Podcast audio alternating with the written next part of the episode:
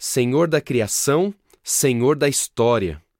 Se você quer saber qual é o enredo das Escrituras Sagradas, aí está um bom mapa para sua orientação. Anota aí: criação, queda, redenção e consumação. Neste Salmo 24, temos a representação desse mapa em poucos versículos. É um texto precioso no qual nós devemos focar um pouco nossa atenção. No Salmo 24, versículos 1 e 2, nós temos a apresentação da criação. Os versículos dizem o seguinte: Ao Senhor pertencem a terra e tudo o que nela existe, o mundo e os que nele habitam, porque ele a estabeleceu sobre os mares e firmou-a sobre as correntes. Talvez isso seja uma grande novidade para você, mas a sua vida não é realmente sua. Suas coisas não são de fato suas, e nem mesmo seus amigos e familiares são realmente seus. Este texto afirma que a vida e tudo que existe pertencem a Deus.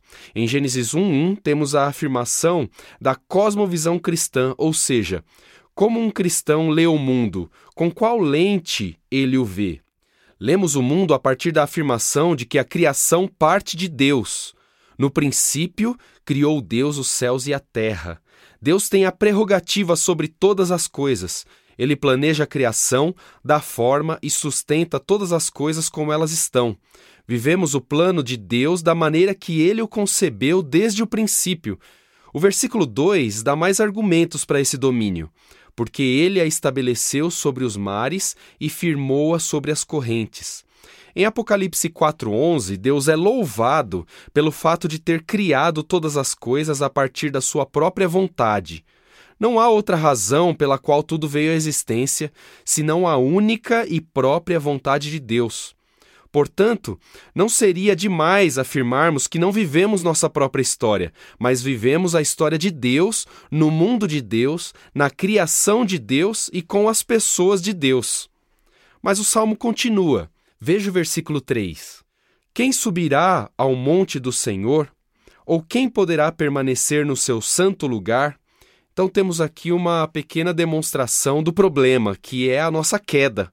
Após entender que Deus é o dono de toda a criação, Davi percebe um problema. O monte do Senhor é Jerusalém, onde se encontrava o templo. Ele cria que Deus estava no templo, por isso, estar no templo era estar na presença do próprio Deus. Deus é santo. O lugar onde Deus está é santo. Sendo santo, ele pergunta: quem poderá permanecer no seu santo lugar? De fato, esse é um problema terrível. Nós, seres humanos, criação de Deus, traímos a Deus. Somos todos pecadores, desobedientes e separados por completo da graça de Deus. Gênesis 3 narra a queda do homem. Pelo engano da serpente, homem e mulher desobedeceram a Deus. Em Romanos 5,12, afirma: Portanto, assim como o pecado entrou no mundo por um só homem e pelo pecado a morte, Assim também a morte passou a todos os homens, pois todos pecaram. Essa é a nossa realidade. Após a criação, caímos em desobediência. Vivemos no mundo de Deus como pecadores, seres caídos que estão debaixo da injustiça e sem condições de estar diante do Deus Santo. A pergunta do versículo 3, quem poderá permanecer no seu santo lugar, é retórica, porque a resposta é óbvia demais. Ninguém pode estar no santo lugar onde o Deus Santo habita. Na criação, Deus nos fez santos e Adão desfrutava da presença de Deus, mas após a queda, a própria santidade de Deus nos expele da sua presença. O salmo continua, versículo 4 a 6. Agora nós temos a descrição da redenção.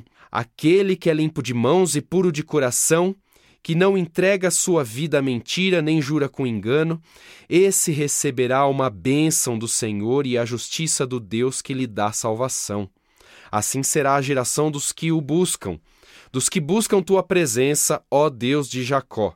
Depois de dizer que Deus é dono de toda a criação e que somos pecadores sem as condições necessárias para estar no santo lugar, Davi identifica quem poderá estar diante de Deus. Porém, esse alguém só poderá estar sob determinadas condições. Tem que ser limpo de mãos e puro de coração. Esse texto me remete ao Sermão do Monte, em Mateus 5,8, que diz: Bem-aventurados os limpos de coração, pois verão a Deus.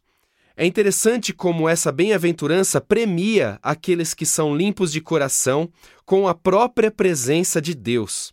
Os limpos de coração aqui não são aqueles que se autopurificam, mas são os que são purificados e têm o seu coração transformado, como na profecia de Ezequiel 36, de 25 a 27, que diz assim: Então aspergirei água pura sobre vós e ficareis purificados e vos purificarei de todas as vossas impurezas e de todos os vossos ídolos. Também vos darei um coração novo e porei um espírito novo dentro de vós. Tirarei de vós o coração de pedra e vos darei um coração de carne. Também porei o meu espírito dentro de vós e farei com que andeis nos meus estatutos e obedecereis os meus mandamentos e os praticareis recebemos com este texto mais luz sobre o texto anterior.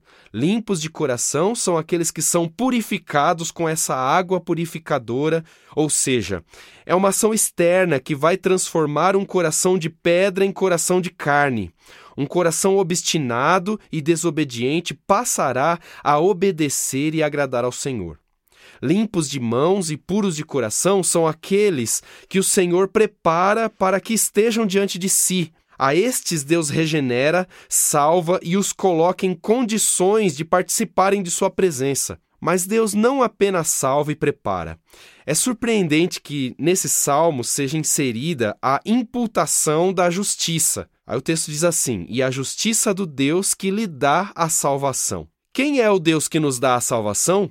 Pense um pouquinho aí. É isso mesmo, Jesus Cristo é o Deus que nos salva. Em Mateus 1,21 diz assim: Ela dará à luz um filho, a quem darás o nome de Jesus, porque ele salvará seu povo dos seus pecados. Algo que Lutero entendeu e por isso se deu todo o movimento da reforma protestante.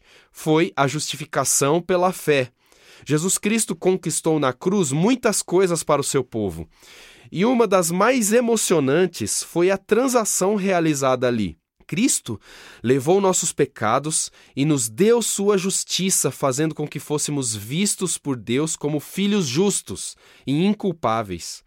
Ainda somos pecadores enquanto estivermos na carne, mas Deus já nos vê como justificados pela obra de Cristo. Que maravilha isso! É isso que afirma o versículo 5.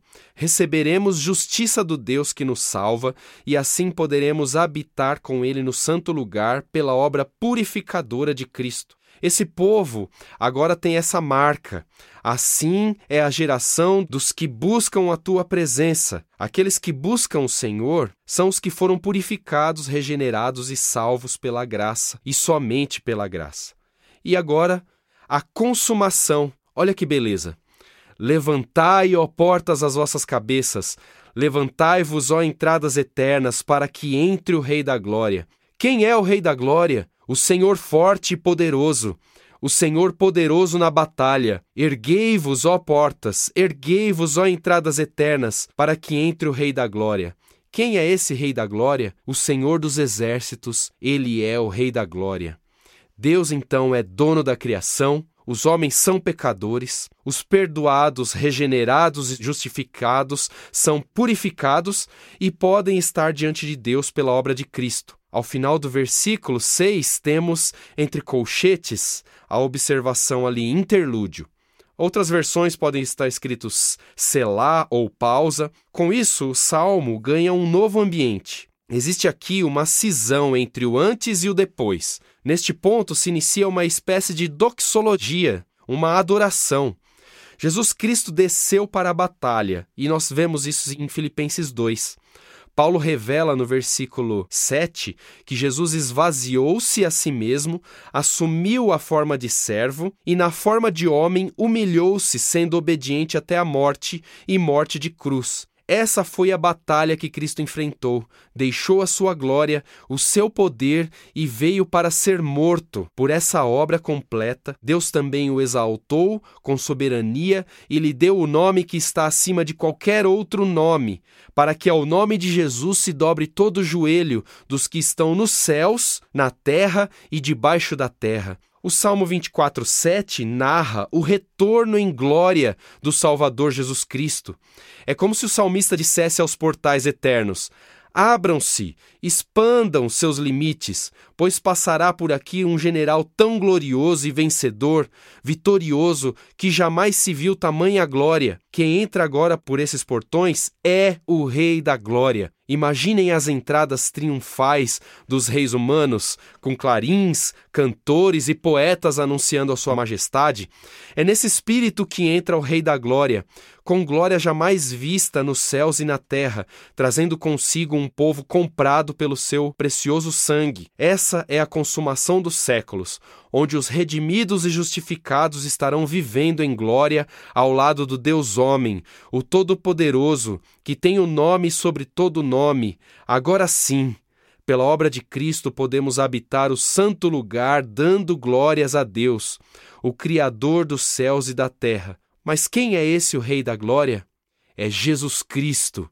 Ele é o Rei da Glória. Se cadastre no blog.telmedia.org e não perca mais nenhuma publicação.